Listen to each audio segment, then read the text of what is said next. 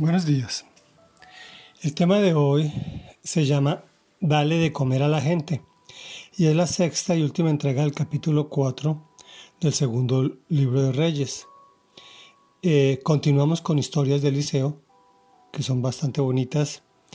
Ya levantó de la muerte a un niño, sanó una comida envenenada, abrió un río para pasar en seco, etcétera, etcétera. Veamos qué pasa hoy.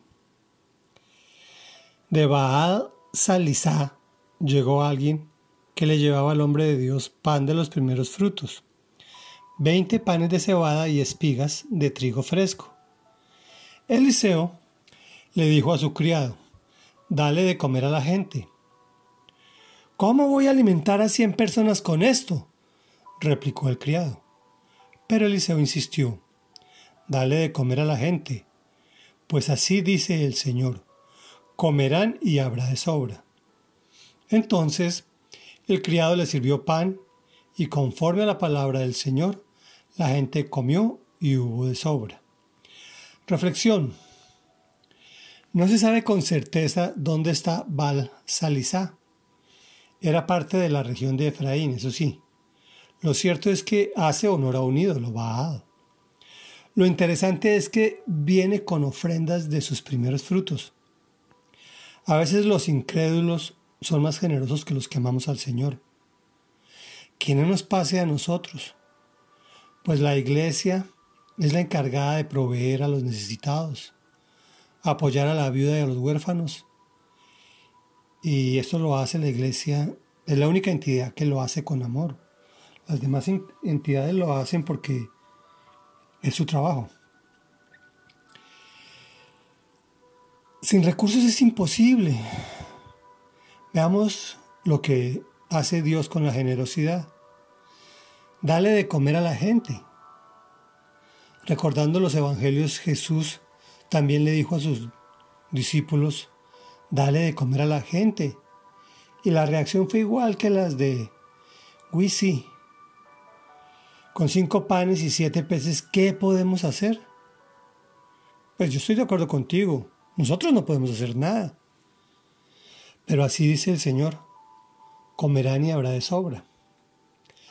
Realmente lo que Dios quiere que entendamos es que en medio de dificultades, incluso en escasez en algunas de nuestras áreas, nos manda que seamos generosos con los que están en condiciones de mayor necesidad.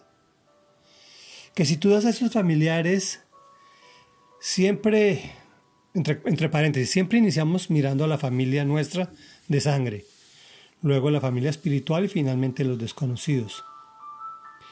Que si somos generosos, habrá para dar y sobrará.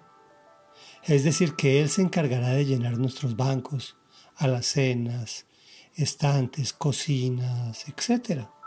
Allí donde ejercitaste tu generosidad, Él se manifestará. Te propongo que hagamos un ejercicio. Recuerda esos ingresos que te llegaron de manera inesperada o trabajo o alguna fuente de ingreso. Busca un acto de generosidad, como te indiqué primero tu cónyuge, tus hijos, familiares, empleados, compañeros de trabajo, familiares y extraños.